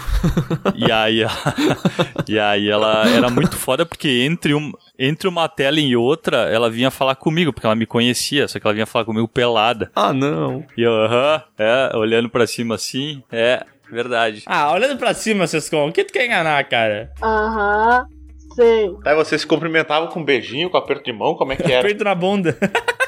Era beliscada no mamilo, né? Ah, tá. Tá, mas que tu falou ali entre um quadro e outro, como no, no- não era um intervalo, sei lá? O que que era, como é que era isso que tu falou? Sim, mas geralmente quando eu vejo uma pessoa, só cumprimento ela uma vez, não vou cumprimentando de tempo em tempo, então Ah, não tá. precisava. Então só se cumprimentava quando ela chegava e quando saía. Daí Não, era- o, o, o Sescon olhava pra ela e via, tipo assim, que o mamilo dela tava durinho, daí ele fazia, tipo assim, ah, esfriou, né? E aí ele puxava assunto e tal. Ah, pior que era bem frio lá mesmo, velho. Tinha uma estufa nela. Tá, peraí, peraí, me explica uma coisa. A mina. Tá, peraí, deixa eu ver se entendi. Ela. Tinha quantas pessoas na sala? Umas 20? Cara, acho que tinha menos, cara. Não devia ter umas 10, 12. Tá, e daí a mina tirava a roupa e ficava na frente da sala, peladona, assim, por duas horas. Aham. Meu Deus, cara. Quanto que ela recebia por isso? Cara, na época, se não me engano, ganhava 50 reais por aula. Será que ainda. Ah, mas é que agora não tem mais, né? Senão eu podia Meu, ir também. é... Não, vocês não estão falando sério, isso é muito pouco, velho. Não faz tanto tempo, não faz tanto tempo, mas se não me engano, ela ganhava 10 mil cruzeiros por aula. Não, cara, é pouco. Cruzados reais. Não, cara, 50 conto pra ficar pelado lá é foda. Sério.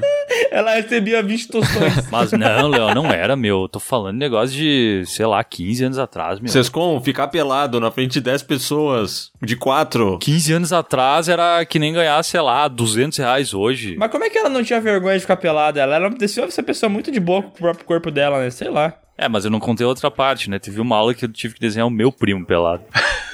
Ah, não. A família inteira do Não. Sescon ia na aula dos pelados. Mas era de boa, né? Mas era de boa. Tá falando sério? Tô falando sério. Meu Deus, cara. Quando é que eu fazia faculdade, velho? Não faz muito tempo que cancelaram essa cadeira aí, meu. É a, a Faculdade Brasileirinhas de Cinematografia, né? Inclusive, essa cadeira tem. Não tem como cadeira, mas Kid tem como. Bengala 2. Tem como Cadeira. workshop. Ainda tem essa cadeira como workshop. Meu Deus, cara, tá muito errado isso, velho. Ô, e no, no intervalo ela ia comprar merenda pelada? Ela ia tomar um cafezinho pelada? Claro, né? Lógico. Ah, tá. Só pra saber se ela parecia na frente de outras pessoas também. Sim, lógico. Mas era muito constrangedor, cara. Bom, é, eu acho que. O que, que falta aqui pra nós falar da nossa lista aí? Falta a gente falar do filme mais triste de todos os tempos, o primeiro que as pessoas lembram quando a gente fala de filme de se lavar chorando, que é a espera de um milagre. Esse filme aí, velho. Nossa. Ele é um. Sei lá, ele é, um, é uma bomba de efeito moral que faz tu chorar, sabe? Cai no teu. Tu bota no teu olho, assim, tu começa a enxergar ele, chora, na hora. Impressionante. Esse filme aí é, é suar pelos olhos do, do meio pro fim, né, cara? Impressionante, cara, o tempo inteiro. Bah, cara, esse filme é muito foda. E, e tem todo um lance, né? Esse é um, é um conto do Stephen King, né? Que foi adaptado, né? É. Ah. E o diretor, o di- o diretor é o Frank Darabont, que também fez o Espera de um Milagre, né? O que fez o Sonho de Liberdade. Sim. E, cara, esse negócio de prisão aí, e, bah, o negão com os poderes, bah, cara, esse filme é muito foda, velho. Cara, Ele não é tão bom quanto o Sonho de Liberdade, mas ele é, faz chorar mais ainda, eu acho. Esse filme, o Tom Hanks, mais uma vez, ele demonstra, né, que como é importante a gente valorizar os profissionais de saúde, né? Porque a gente falou no Náufrago que ele adiava a ida ao dentista e deu aquele problema na- quando ele caiu no, no meio do mato. Aí nesse aí ele tá Uhum. com pedra no rim, né? é verdade. E aí ele vive esquejando de dor. E aí ele é um dos, dos policiais meio turrões lá. E aí quando o... Como é que é o nome desse ator aí? Que ele é gigante, o... O Michael, Michael Duncan. É esse... Duncan Clark, sei lá. Esse cara aí vai lá e faz a magia dele que tira as pedras no rim, daí ele começa a virar brother do cara. Aquela magia. Não é? Um pajé. Expelliarmus, ele faz. É? O que, que ele faz lá quando ele segura o cara, abre a boca e sai as moscas voando? Não é uma magia? Cara, ele, ele tem o teu poder, velho. Ele, é, ele tem empatia, entendeu? Porque quando ele tira a doença de alguém, ele sofre junto. Ele passa pelo que aquela pessoa tá passando, entendeu? É. Ele não é tipo assim, ah, vou fazer uma magia que vai tirar teu poder e eu fico suavão. Não, ele sofre junto com isso. E por isso que é tão da hora esse filme, porque tu vê que ele, ele te fode pra conseguir ajudar os outros. E é aquele lance da injustiça, tá ligado? Porque ele foi preso por uma coisa que ele não fez, sabe? Sim. E daí isso que dá raiva. Tu fala assim, não, cara, ele não merece isso. Bah, essas coisas me deixam puto. Puto e triste. É injustiça, né? É, cara, a justiça é foda, né, cara? O, o Brasil é um país muito injusto, né, mesmo? Mas esse filme ele é muito muito caricato também, algumas coisas, né, cara? Tem o cara que é muito mauzão, o cara que é muito Ah, bonzinho. porque vocês Tem um lembram. policial que é um escroto do inferno, Isso! né? Tu lembra que tinha ele. O, o, o negrão ali, que eu não lembro o nome dele no filme? Olha bem. ah, pô, ele é, um, ele é um negro e é grande, é um negrão. É o John Coffey, não era? Uma coisa assim? John Coffey, exatamente. O John Coffey, ele tinha um ratinho de estimação e o policial mal vai lá e pisa nele. Ah, eu ah, lembro é disso. verdade, né? É. Não, e esse negão ele também tem um lance que é a cara de choro que ele faz, né? Que dependendo de como tu olha, assim, é- ela, ela também passa um- uma tristeza no olhar, sabe? E tu chora junto com ele. Aliás, esse aí deve ter sido o único filme bom na carreira desse ator, né, cara? É que ele não é um bom ator, né? Essa, essa é a verdade, né? Ele fez lá o. Ele fez Arma o Armagedon do também, Dem- ele fez. É, ele fez Demolidor também, ele era o, o vilão do Demolidor. Puta, eu não lembro dele Demolidor, cara. Ele é o Ele- vilão é. principal lá. Ele é o, o rei do crime, do Demolidor ruim, né? É, o Demolidor ruim. Planeta dos Macacos ele também fez. Ah, é verdade. E esse filme tem um, um- tem um lance de querer fazer ele parecer mais alto do que ele é, né? Porque esse cara é muito forte, né? Ele é grandão e tal. Só que ele não é alto, tão alto quanto eles fazem ele parecer ser, tá ligado? Ele tem 1,96, né? Mas é que o Tom Hanks também é um cara alto, né? Ele tem 1,83. É, e daí tu olha o do- lado do Tom Hanks, sei lá, parece que o cara tem 2,20m, né? 2,30m. Aham. Mas a cena é que quando eles meio que aceitam. Caralho, esse cara já morreu, velho? Sim, tu não sabia? Sim, meu. Tu não lembra a época que ele morreu, que virou tipo um Sim, frisson? na cadeira elétrica ali no final do filme. Não, cara, eu não lembrava, velho. Porra, Sescon, presta mais atenção nos filmes, cara. O cara tá falando do filme ele não viu, porra. Tu achando o quê? As pessoas morrem no filme, elas morrem na vida Porra, real. meu. É por isso que é triste, cara, que ele morre. Ah, velho, ele morreu num acidente do filme, tipo aquele. Filho do Bruce Lee. é, Twilight Zone lá. Ah, nossa, isso aí é treta, né, cara? Do helicóptero caindo em cima da- do, do ator e, e de duas crianças, né, velho? Ah, Isso é triste pela vida real, né? Não pelo filme. mas vocês lembram que tinha aquela parte que o. ah, quando ele vai morrer, que eles meio que aceitam que não tem o que fazer nada, não tem como fazer nada por ele, né? Ele vai morrer, vai pra cadeira elétrica. E aí ele tá indo e tá todos os, os policial lá, os carcereiros, puta, tudo se lavando de chorar, velho, enquanto ele tá indo pra cadeira elétrica. Tá louco. Bah, isso é foda, cara. Parabéns. Cara, antes disso, eu só preciso falar aqui que recentemente o que mais me fez chorar na vida foi uma série chamada This Is Us. This is Que é uma série da. Sei lá de quem que ela é, eu sei que tem no Amazon Prime aí. E é uma série que basicamente conta a história de uma família. E aí tem uma treta envolvendo o pai deles e tal. E são três irmãos meio disfuncionais, assim. E, cara, essa série ela me fez chorar primeiro porque ela é realmente muito triste. E já o primeiro episódio dela é. É sensacional. Assim, assistir o primeiro episódio é muito bom. E também porque ela me apresentou o meu amigo Enzo, né? Que até então eu conhecia como meu papai Jack. Mas aí depois ele virou meu amigo Enzo, entendeu? Então só quero largar essa recomendação aqui pras pessoas.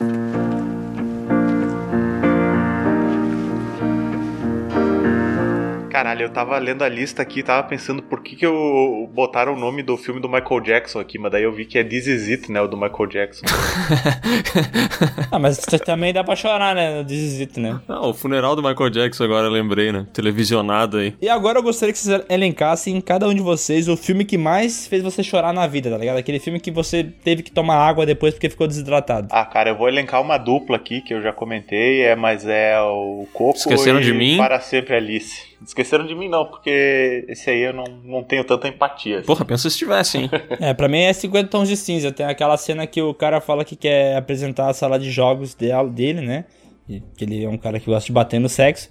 E daí ela pede assim: é, aí, é, é aqui que você guarda seu Xbox. Essa cena me fez chorar muito e é muito emocionante. Muito bonito. Cara, pra mim eu vou falar de duas coisas que não foram faladas ainda, que é o episódio Jurassic Park do Futurama, que é quando ele descobre que o cachorro dele ficou esperando o tempo inteiro por ele quando ele viajou pro futuro. e o episódio Goodbye Michael do The Office, que é quando o Steve Carell sai fora da série. Vai ser foda mesmo. É, esse episódio é triste mesmo. Muito triste.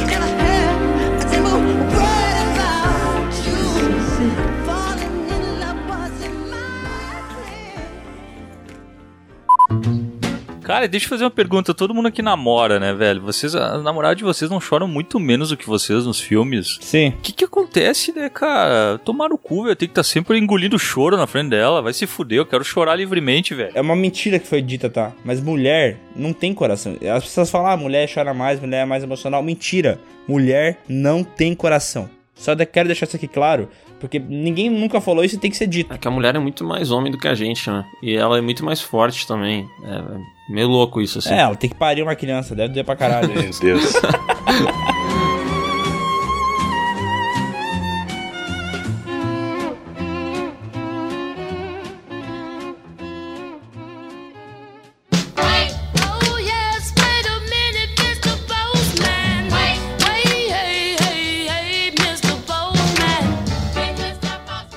vamos para a nossa já tradicional leitura de e-mails. E agora começamos com o e-mail da Ariane Alves com o título de Filmes com Bosta Não Dá. O que me deixa bem preocupado. porque a gente tem planos, assim, pra fazer um podcast sobre merda. Então ela nunca vai ver isso aí. Ah, não, droga. Cara, e o podcast sobre merda, olha só, ele é muito pedido. É. Eu não sei, eu, eu tenho a impressão que as pessoas todas gostam muito de merda. É verdade.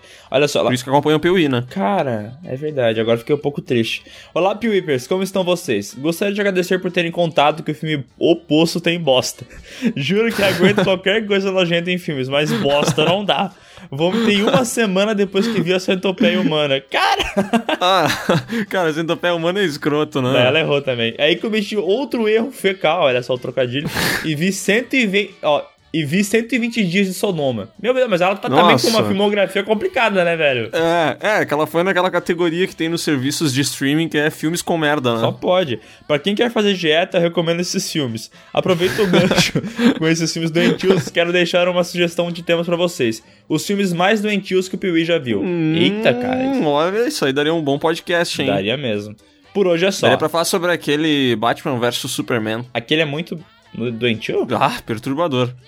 Por hoje é só. PS, Chris Evans deveria ter ganho o podcast de Homens Mais Bonitos. Se tivesse a categoria bunda, com certeza ele ganharia. Agora fiquei um pouco curioso. O Chris Evans tem um bundão? tu nunca viu? Não. Cara, tem umas imagens da bunda do, do Chris Evans na internet. É, é ele e a Graciane Barbosa, assim, é pau a pau. Quer dizer, bunda a bunda. Ah, é grande, mas também, assim... Não, cara, o formato da bunda é bonito. Não, mas o pessoal sempre valoriza, cara. Eu tenho um problema com isso, tá ligado? Porque uma coisa fica popular na pessoa e tu não sabe mais se ela é grande porque ela é grande ou ela é grande porque nessa pessoa é grande, entendeu? E parece ser grande, mas não é tão grande. Olha isso aí. Isso é uma grande bunda pra ti? Que viagem é essa, véi? Aqui tá normal nessa imagem que tu me mandou. Não tá uma grande bunda mesmo. É, eu acho que o pessoal acabou exagerando. Mas tudo bem, é uma bunda, né? Uma bunda sempre é uma bunda. PS2, Léo, para de pegar no pipi do parmesão. Miguel, fica de olho no teu dog porque a mãozinha do Léo é perigosa pros cachorros. Eu não entendo esse amor do Léo por piroca de cachorro, velho. Não, não é por piroca de cachorro, cara. É pelo que então? É que, meu, é que o pintinho deles é bonitinho, eles são todos bonitinhos, entendeu? Tá, então, mas o pintinho do cachorro não é uma piroca. Mas, não, é um pipi, ela falou ali. PS3, beijo, amo vocês. Muito obrigado, Ariane, pelo e-mail. Foi muito maravilhoso. Agora eu tô só pensando em filmes com bosta. A gente poderia, inclusive, fazer um PewCast de filmes com bosta. Vamos fazer isso aí em homenagem a Ariane. Vamos agora aqui pro e-mail do Arthur Zeppeli, que diz o seguinte: Chimarrão é muito ruim e Cláudio lindo. Nunca vi tantos erros numa mesma frase, meu Deus do céu. Tem uma frase num filme que é que ele fala assim: é impressionante, mas tudo que você acabou de falar está errado. Ou cada, cada palavra dessa frase está errada. Eu acho que é no Star Wars É, essa- que ele fala. Essa frase aqui tá completamente errada, mas tudo bem. Olá, Miguel e Léo. Meu nome é Arthur, tenho 14 anos e eu sou de São Vicente, São Paulo. Sou muito fã de filmes e conheci vocês pela saga Halloween, que aliás é a minha saga favorita. Já assisto vocês há um bom tempo e comecei a acompanhar o podcast logo no começo. Já escutava o Flow e o Nerdcast, mas foram vocês que me fizeram ficar viciado nessa parada. E hoje em dia fico bem agoniado quando eu não tô escutando um podcast enquanto jogo videogame. Caraca, mas não, pera aí, que jogo tá jogando? Se tá jogando jogo online, assim, eu até entendo, mas, porra, qualquer outro jogo, ouvir no podcast na, no fundo não, não te atrapalha? Cara, é que ele tem 14 anos, ele é de uma nova geração, entendeu? Uma geração que consegue mexer com cinco devices ao mesmo tempo. Caraca, tu fala device, tu é de uma nova geração. Eu sou da velha geração. Nova geração fala coisa. Sobre o podcast do Homem Mais Bonito. Como assim o Robert Pattinson foi eliminado tão cedo? Era pra pelo menos ele estar na semifinal. Ai, cara, como é que um garoto de 14 anos sabe avaliar a beleza masculina? Como? É, ele até manda uma boa avaliação aqui depois que a do Henry Cavill com bigode é perfeito. Mas, na minha opinião, o Henry Cavill é perfeito. Não, não, não, não. Eu acho que ele com bigode é perfeito. É, ele sem o bigode é quase perfeito. Entendi. Agora umas sugestões para o podcast. Um podcast sobre histórias de bêbado ou sobre bebidas em geral seria muito engraçado. E um podcast sobre os objetos mais marcantes do cinema, um sobre as melhores cinebiografias e um sobre os melhores filmes do Scorsese. Mandou oito sugestões aqui, hein? Ah, mas eu gostei de quase todas elas. Mas eu, essa de bêbado, cara, eu acho que seria da hora, hein? Ah, não, esse aí vai acontecer. Esse é tipo podcast de merda, né? São promessas. É, até porque o Sescom, cara, é, com merda e bebida, ele tem uma relação muito afetiva, sabe? Tu viu que até rimou, né? Aham, é um cara que costuma comer bastante merda e Ah, não, não. tomar bastante bebida, né? Bom, e ele encerra o e-mail aqui falando beijos nesses sulistas que adoram uma costela bem salgada e um dos podcasts que eu mais curto. Abraço! Mentira, ele falou que é o podcast que ele mais curte, tá? É, não vem botar a gente no bolo aí com um doce. E agora vamos por meio do William de Fraga Bueno com o título de Léo, posso ter o áudio para poder editar o vídeo Harry Potter parte 3. Cara, parece que eu recebi uma mensagem no WhatsApp aqui. ai, ai, eu pedi pro, pra ele mandar, pro pessoal pedir, né? O pessoal falou e fez, cara. Por isso que eu gosto tanto das pessoas que escutam podcast. Porque eles são pessoas que, tipo assim, elas interagem contigo, elas vão junto na tua missão, entendeu? Tipo, se eu falar, vamos assaltar um banco, os caras já estão indo lá pra roubar um carro pra me ajudar, entendeu? É, quando tu chegar na frente do banco vai ter três caras com máscara de Dali e uns macacão vermelho te esperando. Ah, daí eu pego e vou embora, né? Meu nome é William e sou de Alvorada, cidade próxima a Porto Alegre. Alvorada é perigoso, não é? Uh, Cara, Alvorada é conhecido aqui no sul como a cidade mais tenebrosa do estado, assim. É. Parece que só de pisar lá tu já toma um tiro no pé. Ele botou que é a cidade com mais cavalos do Rio Grande do Sul. E obviamente ele nunca foi pra Alegrete, né? É, e obviamente, cavalo é como se chama traficante. Daí, não, daí nesse caso sim. Bah, bem galera, tirando funk e bebidas alcoólicas 14 horas da tarde na praça ouvindo MC Pose. Caraca, parece um lugar maravilhoso. Conheci o canal de vocês gra...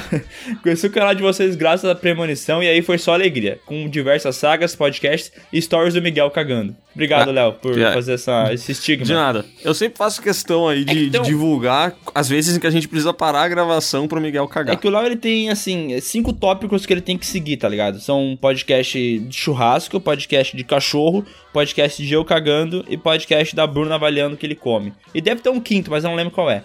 O que eu queria falar Cara, sobre o mas a podcast. gente nunca fez nenhum podcast desses, que loucura. O que eu queria falar sobre os podcasts de filmes de isolamento é que esqueceram os dois filmes que são muito de isolamento. Nossa, como assim? Que são Cinderela Baiana e Xuxa Requebra. Clássicos cult. Meu Deus, velho. Não.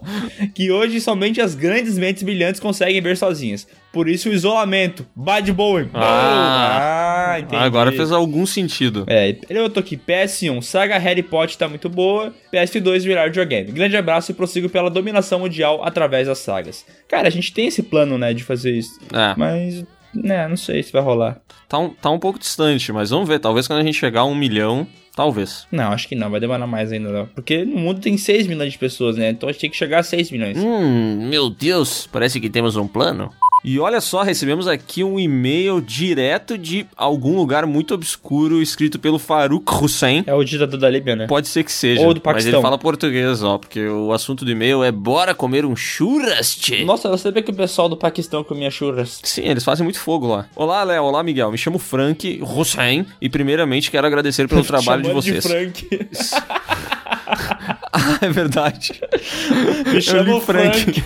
Cara, Frank Hussein seria muito curioso, né? Tá, vamos lá. Me chamo Farouk Hussein e primeiramente quero agradecer pelo trabalho de vocês. Estava navegando no YouTube e por acaso apareceu o vídeo sobre a saga Sexta-feira 13. Depois que assisti, na hora me inscrevi no canal e confesso que os vídeos têm me ajudado numa fase difícil da minha vida. Olha só que bacana, nossa, nosso remake da saga Sexta-feira 13 conquistando novas pessoas. Mas sabe que eu digo que esse negócio de fase difícil é uma parada que eu recebo bastante no Insta, sabe? De pessoas que têm problema, depressão e tal, e o Piuí ajuda. O que eu acho impressionante. Como é que o Piuí ajuda alguém assim? Ah, que o Piuí é leve, o Piuí é divertido, entendeu? Entendi. Também recebo bastante mensagem assim, fico muito feliz por saber que de alguma maneira a gente pode ajudar essa galera. Olha só, ele manda aqui uma sugestão de ideia de podcast. Como a gente fez o aquela batalha pra selecionar o melhor vilão de terror, ele sugere que a gente faça uma pra selecionar o melhor vilão dos filmes de ação. Caraca, eu já sei qual que é, na minha opinião, tá? Que é o vilão lá do, do primeiro... Duro de Matar. Duro de Matar, exatamente. Aquele cara É. maravilhoso. Ah, já definimos isso aí, né? Esse eu acho que não vai ter podcast, acabamos de definir aqui. Continuem com esse carisma e parabéns pelo trabalho. PS, graças a vocês comecei a ser um apreciador do mate bem amargo e da costela bem salgada. Bom, essa culpa eu não carrego, né? Porque mate bem amargo, uma bosta. Mandou bem, cara.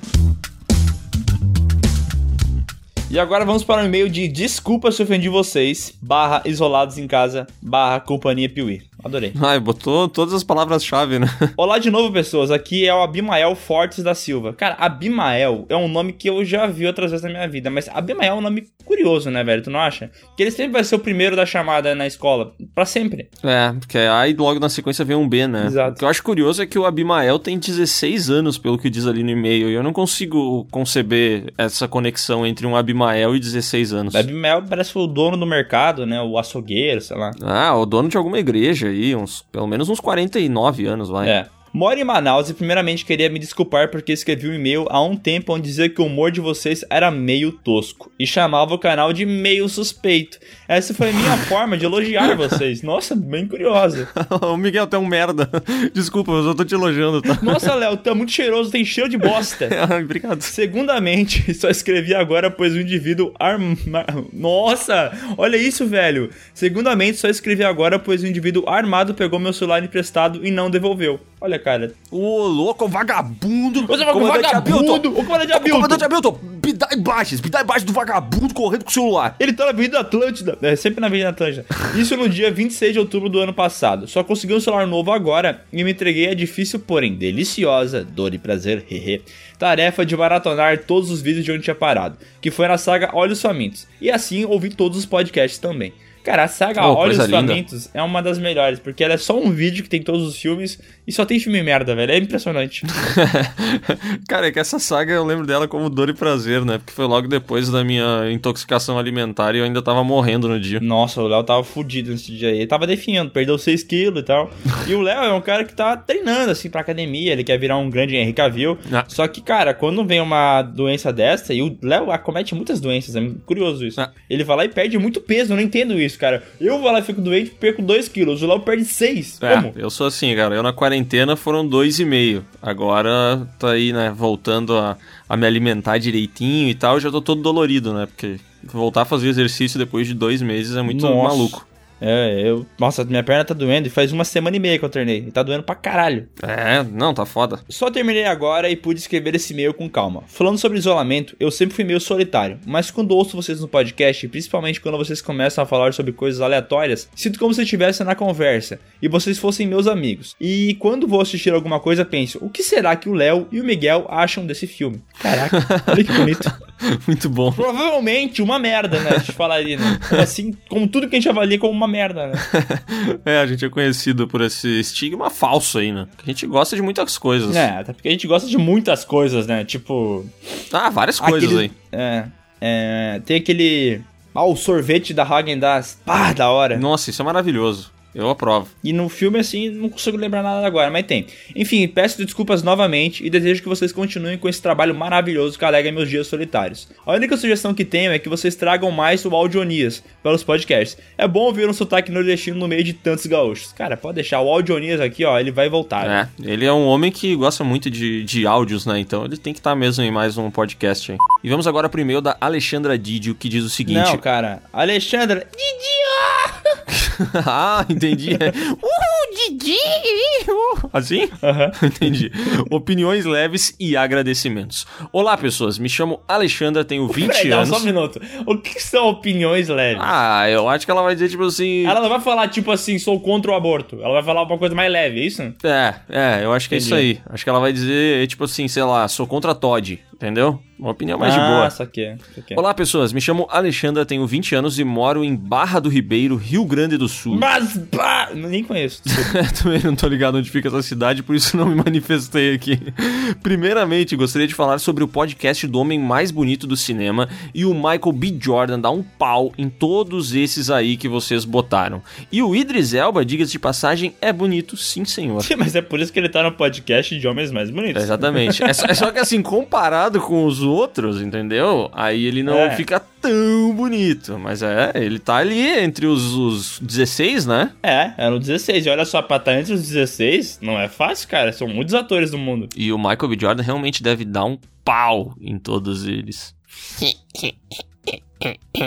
O Léo tá cada vez mais viciado no pau alheio. Não tô entendendo. Segundo, quero agradecer vocês, porque desde que comecei a assistir os vídeos e ouvir os podcasts, estou me tornando cada vez mais crítica com o que assisto, avaliando coisas como fotografia, direção e trilha sonora. Várias coisas que antes eu nem notava. Olha que impressionante. A gente ensina uma coisa que nem a gente domina, tá ligado? Ah, mas a gente só assiste os filmes mesmo e vê as figuras, né? É, a gente fala que a gente vê a figura. Ah, essa figura é bonita, essa aqui é feia. Aí tu que tira se a gente tá falando de fotografia, de direção, entendeu? Ah, fico feliz que as pessoas estejam aí tirando proveito de alguma maneira, né? Quero agradecer também por finalmente a saga Harry Potter ter chegado no canal. Olha só, tem muita gente agradecendo por essa saga, hein? E muita gente não agradecendo, né?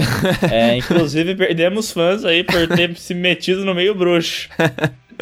Meio perigoso esse terreno. É, cara, tem que cuidar, porque assim, ó, o Voldemort, a, a, cara, a vaga de professor de defesa contra as artes das trevas, ela está assim. Foi amaldiçoada! Porque Voldemort amaldiçoou, cara. Cara, essa é a desculpa mais merda da história de Harry Potter. Juro, tinha muita coisa ali que eu achei tirada do cu e tal.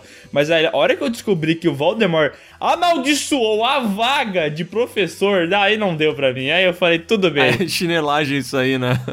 tudo bem, tudo bem. Mas vai, tudo vai. bem, ó, em breve vai ter Harry Potter aqui no PewCast, tá? Vai ter um podcast aí que vai Semana que falar vem. um pouco mais sobre isso, né, Miguel? É, semana que vem, não é? E tem um especialista, né? Tem um especialista. E olha que a gente chutou Harry Potter como deu aqui e ele não ficou brabo. E se ele que é especialista não ficou brabo, por que, que você fica, hein? Ah, olha aí, ó. Mas a gente gostou dos filmes, né? A gente nem chutou tantos, vai. Não, mas é porque o pessoal, tipo assim, não é chutar, é só fazer uma piada. Você falou assim, ó, Sonserina é cuzão. Ai, meu Deus! O que é que estão fazendo com a família de Sonserina? tenho uma tatuagem de Sonserina, vocês estão malucos? É impossível, não tem, não tem como levar a sério um negócio desse. É, olha só, então vamos seguir o e-mail dela aqui, PS. eu tenho 32 anos e sou um cavaleiro Jedi. Cara, same energy, tá? Saga Star Wars, Harry Potter e provavelmente outras que a gente vai fazer, same energy. PS, Velozes e Furiosos é sensacional. Obrigada a todos os envolvidos na produção de vocês. É, ele tá falando obrigado a todos os envolvidos na produção, que é eu, tu, Audionia, Sescon e Bruno. Ah tá, é que eu achei que tava linkado com o Velozes e Furiosos é sensacional e não, não consegui compreender muito bem. Acho que esse, ela deveria ter feito um PS2 nesse caso. É, ela até fez um agradecendo o Cláudio ali, mas acho que esse a gente nem lê. Abraços É, e esse a seria todos. o PS3, no caso. É, esse podia passar sem, né? Mas tudo bem. Manda aqui abraços pra todos nós, a Alexandre, e a gente retribui os abraços dela, mas à distância porque estamos em quarentena. Não sabemos até quando vai essa quarentena, mas a boa notícia é que, cara, quanto tempo ela durar, terá PeeWeeCast pra você ouvir, terá vídeo do Piuí, terá as lives do Piuí, que daqui a pouco vão acontecer também no YouTube, né, Léo? É, a gente vai ter lives, fiquem ligados. A gente vai ter algumas novidades no canal, né? Que são as lives e o programa de membros. É, cara, vai ter muita coisa da hora, então fica de olho. E enquanto isso, você pode mandar e-mails pra gente, pra gente ler aqui nos podcasts. E é bem facinho, vai lá no seu e-mail e manda para podcast.canalpiuí.com.br. Daí você coloca um assunto bacana. No e-mail você tem que colocar a sua idade, sua cidade e o seu nome, obviamente, né? E daí você pega e faz seu e-mail. E, por favor, não escreva uma bíblia. A gente descarta muitos e-mails porque eles são muito grandes. A gente não, Cláudio. É que o Cláudio às vezes passa e aí a gente descarta porque a gente realmente não vai ler. Mas a gente lê nos nossos corações. Tchau, gente. Uma boa semana pra vocês. Beijo.